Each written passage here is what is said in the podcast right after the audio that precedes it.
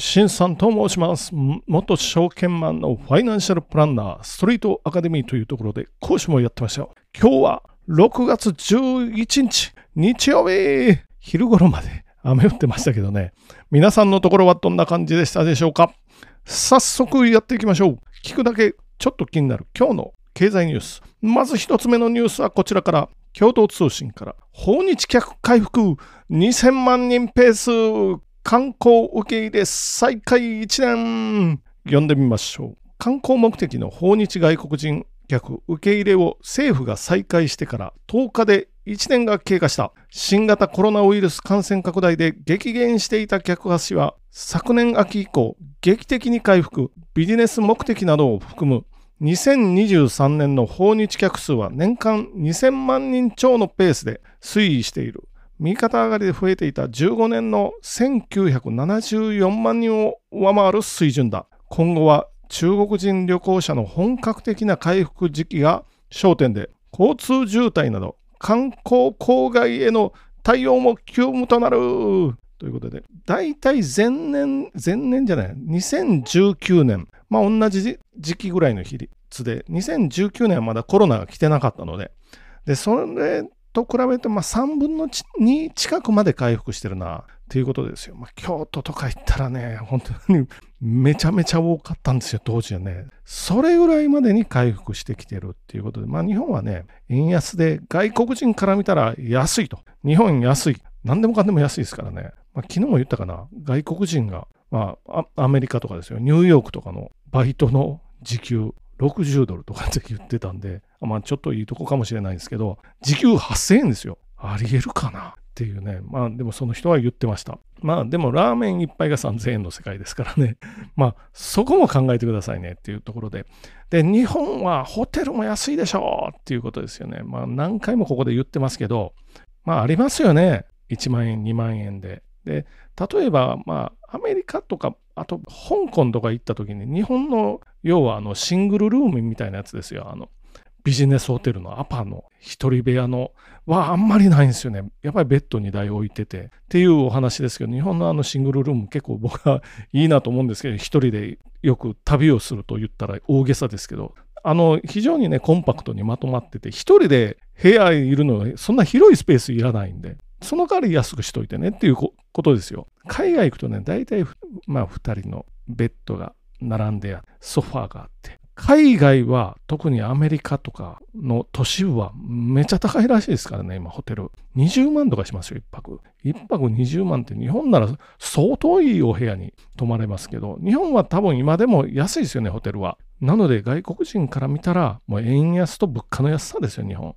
ただし、それをそのまんま受け入れていっていいのかなとありますよね。ここにも観光郊外って書いてますから、人がぐちゃぐちゃ来てるけど、大して儲からないぞと。安いものばっかり売れるぞ。ってなったら日本として面白くないので、ちょっと高い人来てください。で、高いホテル泊まってくださいということで、お金を落としていってくださいっていうことですよね。そうならないと我々も、まあなんていうか豊かにならない。どんどんお金を使ってくれると、要するに円も買われることになるので、ちょっとずつでもこの、ちょっと、ほんのちょっとでしょうけどね、円安の修正要因になれば。まあでも、為替の取引から比べて、この観光で消費される為替なんていうのは、もう超ビビたるものなんで、まあほとんど変わりないかなっていう気はするんですけれども、ただしまあよくも、よく言ってるように、そういうホテルも高く、地元の業者とか小売が儲かるようなぐらいのもう設定と、まあそれぐらいの人数でいいんで、1000人来て1000の売り上げよりも100人来て1000の売り上げの方がいいでしょう。で、1000の売り上げで利益もそれだけあるっていうことの方が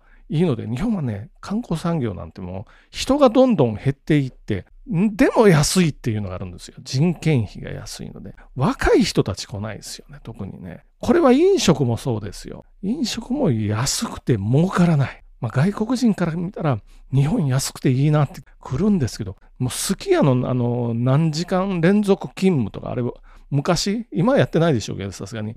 一人で好き家に入って、あれ、アルバイトの人ですよね。で夜ずっと一人で。一人でもう牛,、まあ、牛丼作ったり、他にちょっとサラダ出したりとか、いろいろありますよね。そういうの一人でやって、次の、次のシフトの人が急に病気かなんかで来れなくなったら、また自分、自分一人ですからね。自分一人であの、すき家の1店舗を守ってっていうのを、20時間連続勤務とか、なんかそういうのをツイッターとかで、昔はよく見かけたけど、今はちゃんとなってんのかなと思いながらも、次のニュースに行ってみましょう。次のニュースは日経新聞からスマホ出荷10年ぶり低水準、機能成熟、使用期間長く、世界市場今年1.1%減ということで読んでみましょう。スマートフォン市場の縮小が止まらない。2023年の出荷台数は22年を下回り、10年ぶりの低水準となる見通し。世界的なインフレや中国需要低迷に加え、機能の成熟や中古市場の拡大を背景に買い替え周期が伸びた。普及率も世界で76%に達し、成長余地は小さい。様々な技術革新を牽引してきた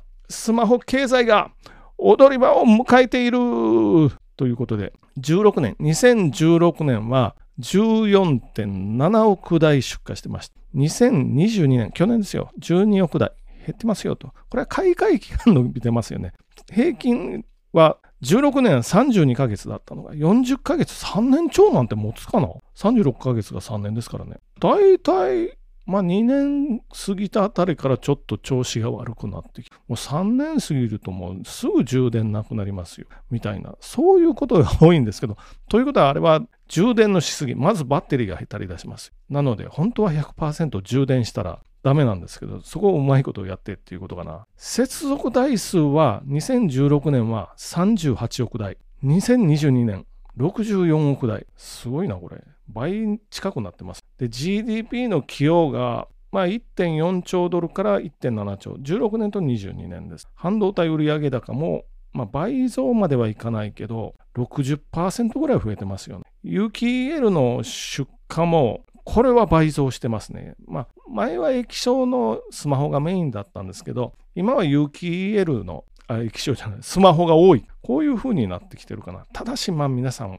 お思いのように iPhone の最新型が出てきても、なんか去年とあんまり変わらないな、みたいな。そういうのがいいですよね。他のメーカーもそれは一緒かな。まあ、中国メーカー、シャオミにしよう、OPPO にせよ、まあ安いことは安いですけど、まあそれなりで、中国製はファーウェイを筆頭に、まあやっぱり我々は中国製はバックドアがあって、情報を筒抜けなんじゃない危ないんじゃないっていう、まあその刷り込みはありますよね、確か。まあファーウェイはもうアメリカとかっていうか、Google 自体がファーウェイアウトにしたので、ファーウェイなんて時々ね、パソコンとか売ってますけど、スマホ今、問題いいっすよね。その代わり、シャオミ、オッポ、あとなんだ、中国製の安いところありますよね。そういうのをやってますよ。iPhone は1台でいいやつになると20万ですからね。スマホで20万さすがに高いかな。1年、まあ2年使っても、うん、年間10万、うんって感じですよね。パソコン買いますよ。そういうお話。さっきも言いましたけど、なんか真新しさをそんなに感じなくなってきた。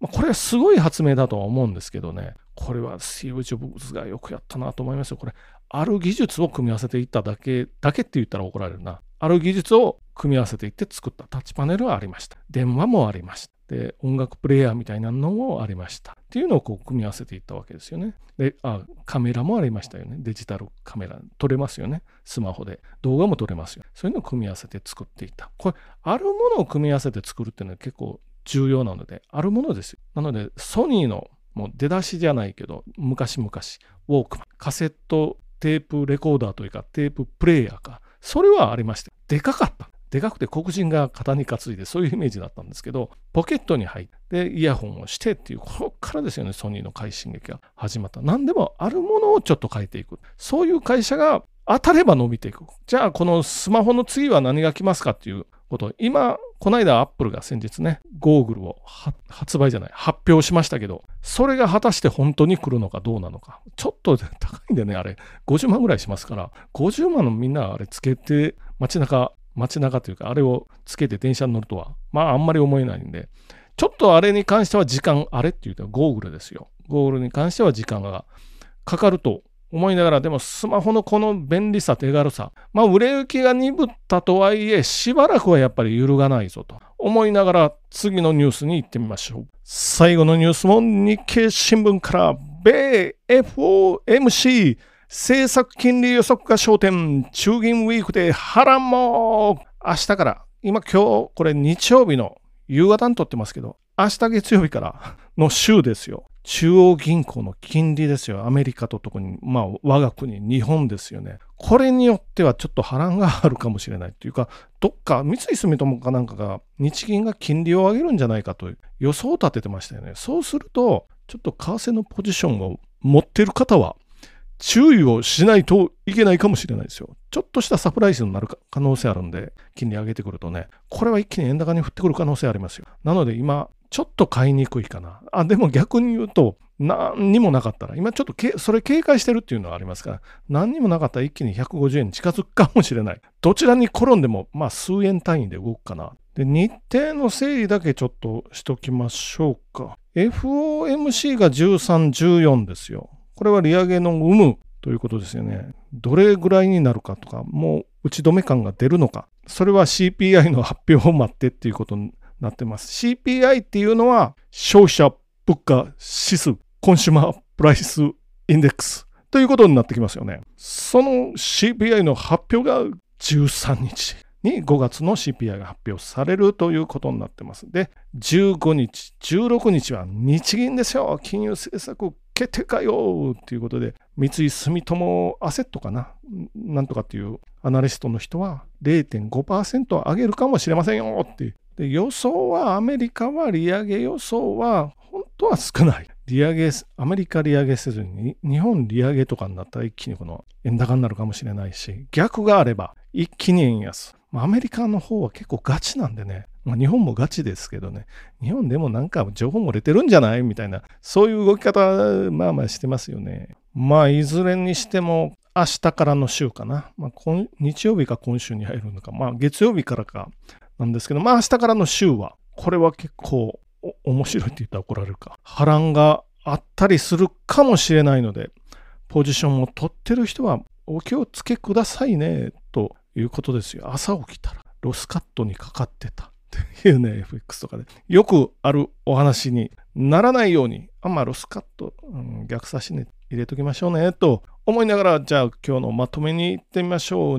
まあ、2つ目のニュース読んだかな？あ、読んでないかもしれないけど、まあ、まあいいですよね。こんなももんですよね。じゃあまとめに行ってみましょう。まず1つ目、訪日外国人。まあまあ帰ってきてますよ。僕は行ってないけど、京都に行った人たちの話に聞くと、すごい人やで。錦とかも歩かれへんやん。みたいなお話をしてました。二つ目、スマホがちょっと売れ行き鈍ってきてるなーっていう感じですよね。まあそりゃそうです。もう iPhone をはじめ、iPhone も新しい機種が出ても、ん？どこも変わってないや。というようなお話も聞くし、なかなかね、もう行き着くところまで一旦行ったかなっていう、そういう感じですよね。じゃあそのスマホの次は何が来るかっていうのは、まあ、ゴーグルだとちょっと力不足かもしれないですよね。そんな気はします。で、3つ目。来週からの週は日銀もあるし、FOMC もあるし、いろいろ波乱含みの週になるかもしれないですよ。まず、梅雨払いは、梅雨払いじゃないけどね、CPI 発表ですよ。13日かな、アメリカかっていうところですよね。アナリストによっては、日本は0.5%利上げもあるんじゃないって言ってる人もいるし、いやいやないですよ。そんなそんなって。アメリカはやっぱり利上げするっていうのは少数派になってます。まあみんなが安心してるところにズドンと なんかあったら、これはサプライズになって大変なことになるので、まあどうなるかっていうのをちょっと来週も見ていってみましょう。じゃあ今日もご清聴どうもありがとうございました。